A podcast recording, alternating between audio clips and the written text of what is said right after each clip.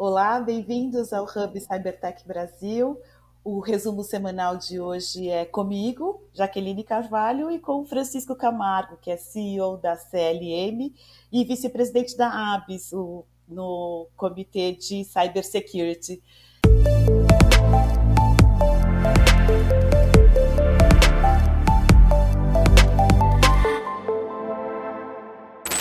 Camargo, muito obrigada por estar conosco, muito prazer. Bom dia, Jaqueline. Muito prazer em conhecê-la. Fico contente que tenha essa iniciativa de vocês aí, que eu acho essencial para o Brasil. Vamos lá, Camargo. É, primeiro, o primeiro comentário dessa semana que eu quero fazer com você é o que é, nos chamou a atenção. A gente tem é, notado vazamentos de, de, em várias instâncias, vazamentos de dados em várias instâncias. É, LastPass, que é, sofreu um vazamento importante há alguns dias, hoje está sendo investiga investigado. A Nissan é, acaba de reconhecer o vazamento de milhares de dados de é, consumidores. Mailchimp também acabou de reconhecer que foi hackeado, e esses são serviços que estão na nuvem, computação em nuvem tem ocupado um espaço importante é, é, no mercado. Os hackers estão tornando a nuvem um, um alvo interessante. O que está acontecendo na sua visão? Na verdade, é, é verdade que a, a nuvem acrescentou um grau de complexidade maior na cibersegurança. Você hoje tem que se preocupar. Primeiro, o primeiro problema da nuvem que eu vejo é que as empresas acreditam que o, as nuvens públicas estão se preocupadas com a segurança. Elas não estão. Então, é, é bom a empresa se preocupar com a segurança. Segundo, é, esses vazamentos de dados podem acontecer por duas origens.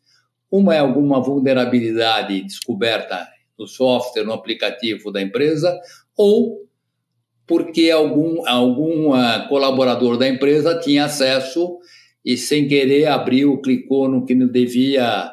Uh, se ele recebeu, por exemplo, um e-mail da Receita Federal falando que ele tem que tomar uma providência, ele pode inadvertidamente clicar e instalar um vírus, instalar um malware na sua máquina, e daí, por um movimento lateral, esse, dependendo dos privilégios que ele tem, ele pode chegar até os servidores, que tanto podem estar na nuvem como pode estar na própria empresa. Hein? É, a nuvem, nesse ponto de vista, ela não muda muita coisa. O que eu acho que aumentou muito a complexidade da nuvem, é, não da nuvem em si, mas da, da, da, da segurança das empresas, foi o, o, dois mecanismos. Um, o home office, que permitiu ao pessoal entrar é, entrar com equipamentos próprios, isto é, o famoso traga seu device aqui que nós autorizamos você a conectar, e daí você perdeu uma, uma, uma condição de segurança que você tinha antes, que o firewall te protegia. Hoje, o perímetro é o próprio usuário. Não tem jeito, você tem que defender, achar uma maneira de defender o usuário dele mesmo. Porque o, o sabe que a, o ponto mais fraco, o elo mais fraco da cadeia de segurança de informação é o usuário mesmo, porque não tem jeito. Eu acho que é, é importantíssimo treinamento de usuários, é, formação do, e mais do que isso, conscientização da população em geral, porque isso melhora a segurança cibernética do Brasil. Não é só da, das empresas. Melhorando a segurança cibernética do Brasil, você melhora de todo mundo dos usuários, das empresas. Então, é, o, processo de conscientização, e isso é o papel de vocês, é importantíssimo para melhorar a segurança cibernética das organizações, das pessoas e do país. Senão a gente, qualquer hora, é vítima de um ataque aí nem sabe de onde veio e do que veio. Agora, é, o que eu tenho notado aqui é que muito o vazamento de, de dados, o, na verdade, ele só, é, só interessa para os hackers na medida que ele é economicamente rentável. Então, o que, que o hacker procura, na, o que, que o pirata procura no vazamento de dados?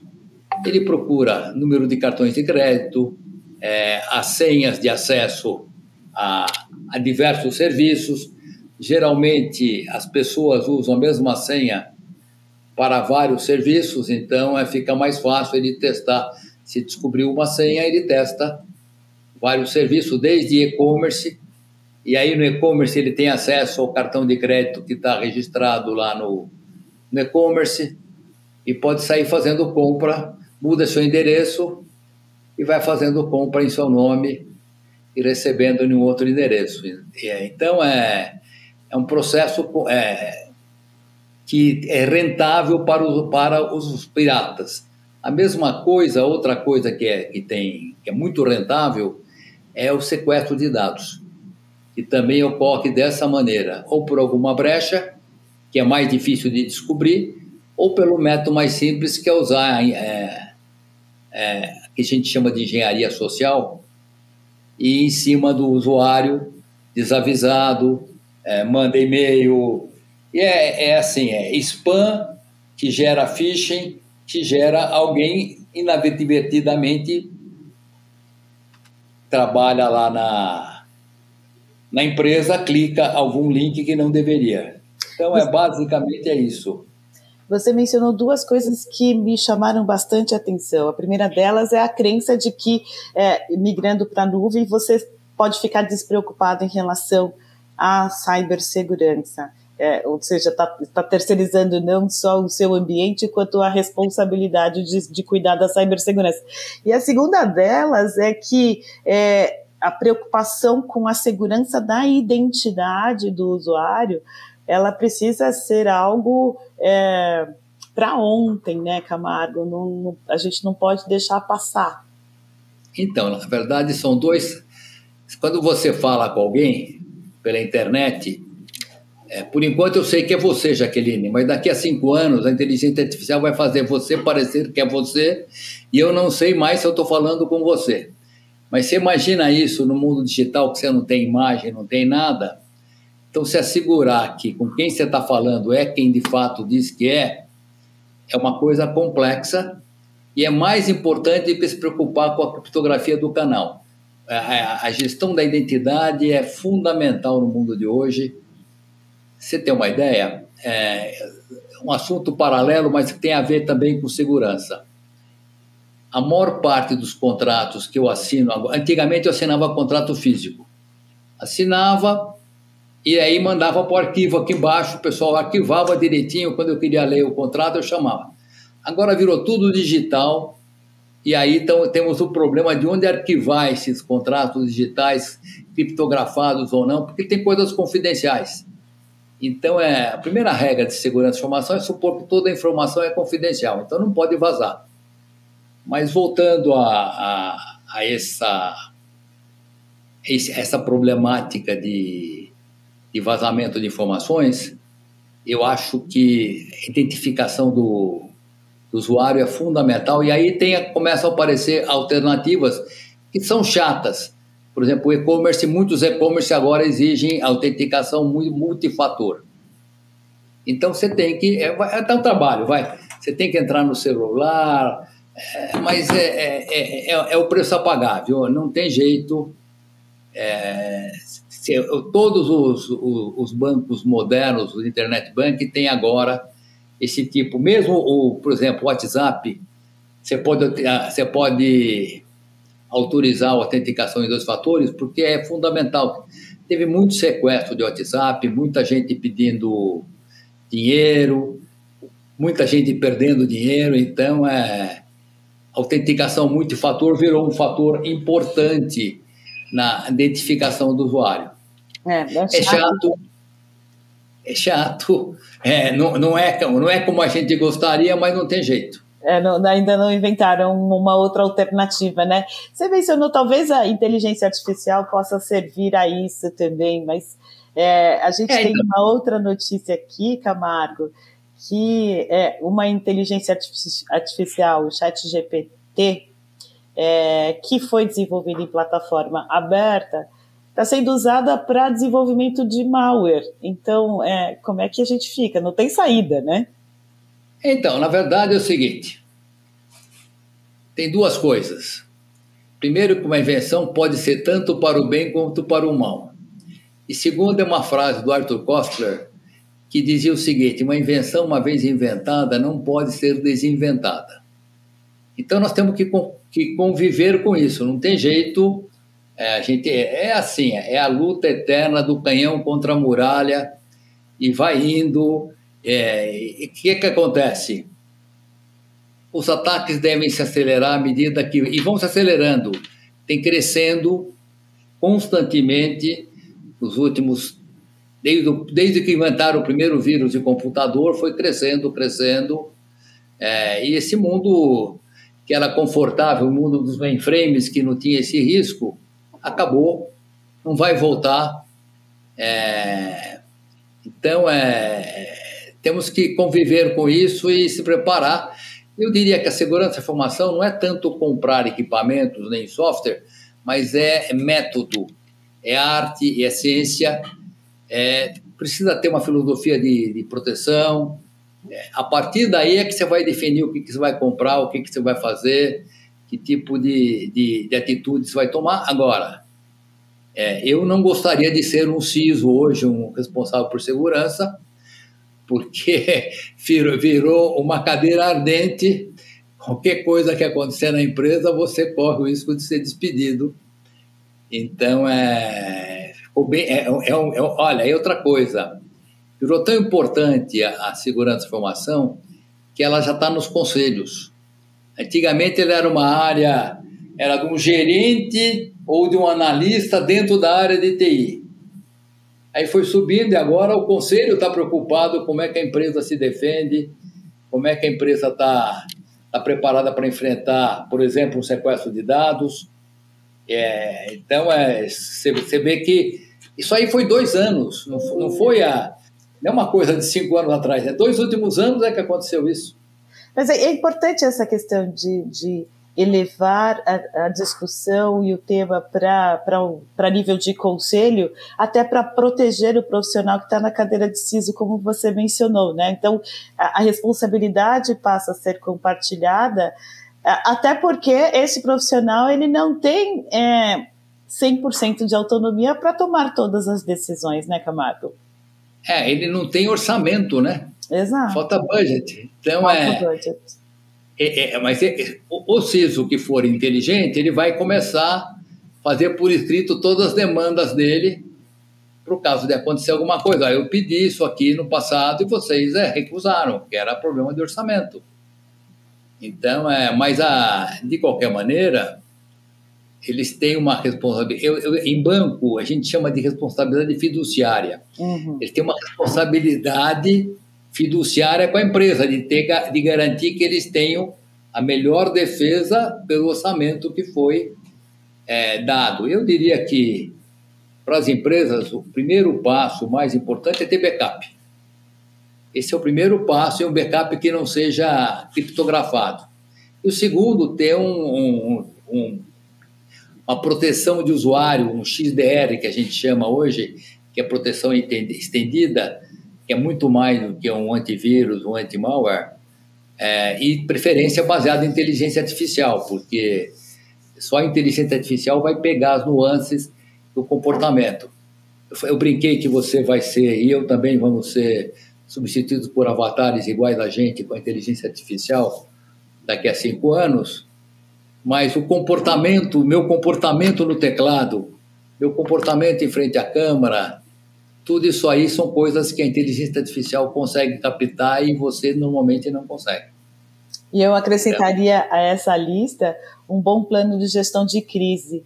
Como jornalista, eu tenho visto que gerenciar crise é super importante e ter isso registrado é, eu acho que é, minimiza a ansiedade e, e torna a informação é, distribuída de maneira democrática para todos.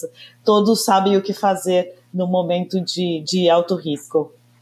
Então, na verdade, é, uma célula de gestão de crise é essencial para cada empresa, tem que planejar se acontecer esse tipo de ataque, que vamos fazer, se acontecer aquele tipo de ataque, porque pode ter repercussões. Você imagina o dano para a imagem de uma grande empresa. Não vou nem citar aqui, mas é uma grande empresa, o e-commerce, que teve um vazamento de dados, aí o, você não sabe se foi se vazou o seu cartão de crédito, se não foi o seu que vazou, o que, que vazou, vai começar a chover, e em Brasília vai ter problema lá com a Agência Nacional de Proteção de Dados, tem que estar tá tudo coordenado, o compliance officer, o pessoal de marketing, o pessoal de relações governamentais também, todo esse pessoal tem que estar coordenado, preferência numa sala única, que todos estejam lá na sala para tomar decisão em tempo real.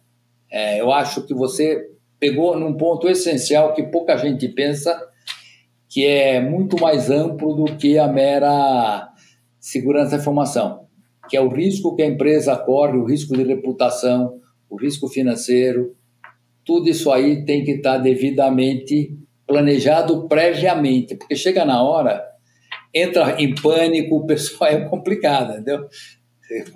É, aí o presidente se mete, geralmente se mete numa área que ele não entende, e aí todo mundo fala assim, porque chefe, né? Exato. E aí fazem um monte de coisas erradas quando poderiam fazer certo se fizessem planejado antes. É, é. E aí, muitas vezes com boas intenções, né? Na, na ansiedade de proteger o capital e, e o nome do negócio. Mas se, se tudo estiver registrado, fica muito mais fácil. Então, está tá acontecendo isso. Acontecendo isso com o e-commerce famoso aqui no Brasil, uhum. que o dano é muito maior do que o financeiro, o dano é bem imagem. Então, o que acontece? Imediatamente os, os consumidores param de comprar. Exato. E, e, aí você tem, aí o dano é maior ainda, e a empresa entra em paralisia e, e eu acho que só a pedido de concordata, de, é, de recuperação judicial, não vai ajudar. É, tem que ser uma coisa maior do que é. isso. É porque gera e, a insegurança do consumidor. É, e, e é mais do que isso. Está gerando uma insegurança nos bancos quanto a financiar os outros e-commerce, é. os outros varejos. Então é uma crise setorial, né? É, vai, vai acontecer uma coisa em cadeia que o governo vai ter que fatalmente intervir, senão vai ser uma coisa, uma quebra de confiança sistêmica aí, que é complicadíssimo. Hum. Mas isso não é assunto da nossa conversa, mas você que puxou o assunto falando de risco. Estou te provocando. Vamos lá. É, um outro item que é, eu gostaria de comentar com você, que gerou muita audiência no nosso site, é a comercialização de spyware e é, esse esse vínculo com a criminalidade, né? E aí eu acrescentaria, esse é um artigo que foi é, escrito pela advogada Cláudia Carvalho, que é uma advogada criminal, mas eu gostaria de comentar com você que é, não se restringe a spyware, né? Tem, é, é estão sendo vendidos riscos no formato de serviço, como você mencionou no começo da nossa conversa, é, como é que isso, essa venda de, de riscos ou de ameaças como serviço tem impactado é, esse, esse aumento aí de vulnerabilidade dos negócios? Olha, eu gostaria de falar uma coisa primeiro que não tem nada a ver com isso. Remonta a Júlio César. A primeira tarefa dele foi combater os piratas do Mediterrâneo, que ele fez com grande eficiência crucificando todos os piratas que ele encontrava pela frente.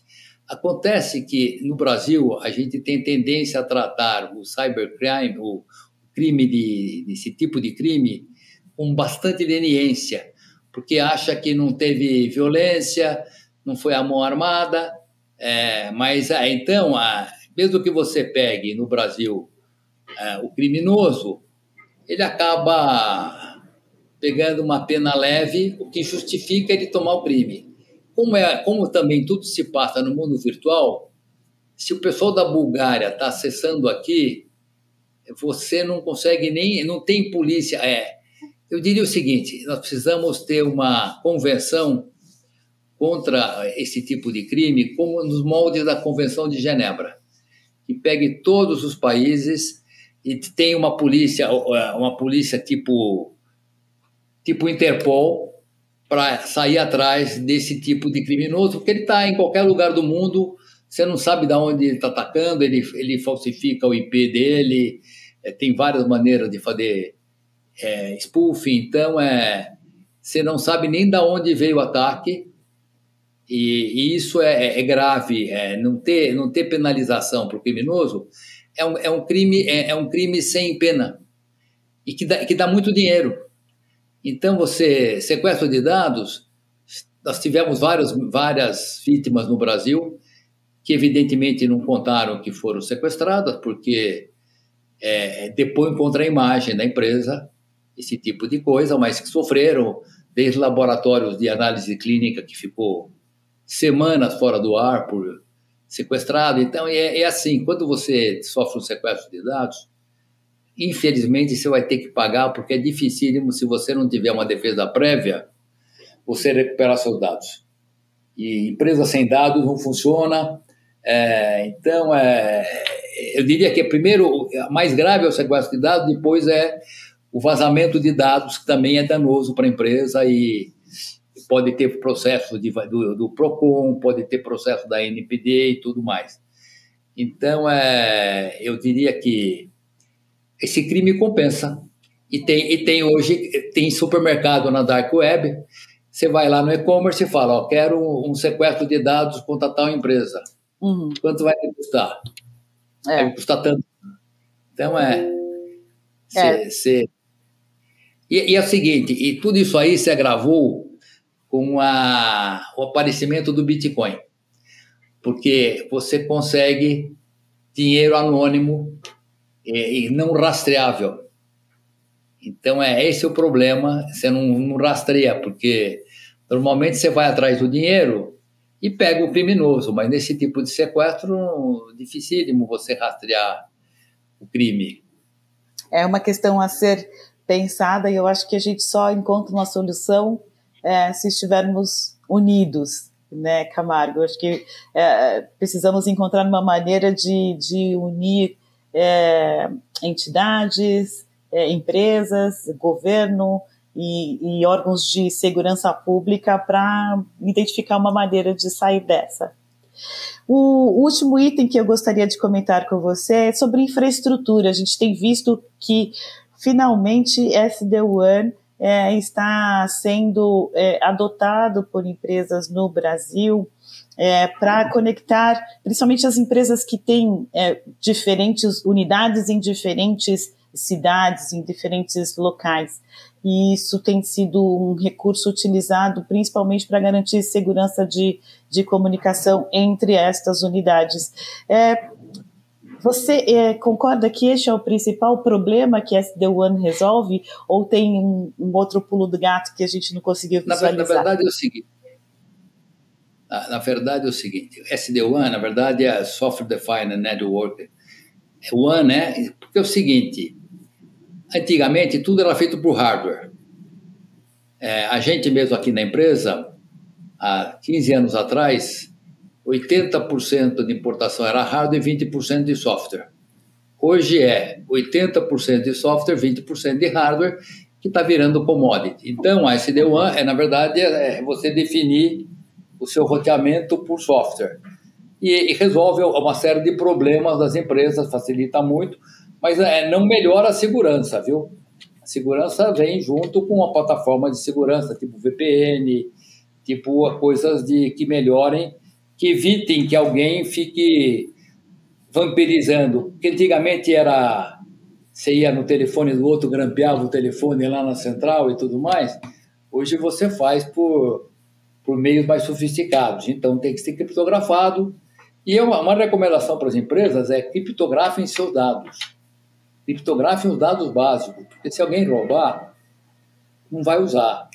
Então é criptografia é essencial para empresas modernas, não tem jeito, você tem que criptografar os seus dados, sob pena de você incorrer uma pesada multa da, da Agência Nacional de Proteção de Dados se vazarem dados, e pior do que isso, pode acontecer processos. É verdade que processos no Brasil são de baixo montante e, e demoram. Mas nos Estados Unidos, se você tiver um vazamento, você vai pagar muito caro por isso. Então, é, por exemplo, se você fizer uma fraude contábil, no Brasil vai dar nada. Estados Unidos vai dar cadeia.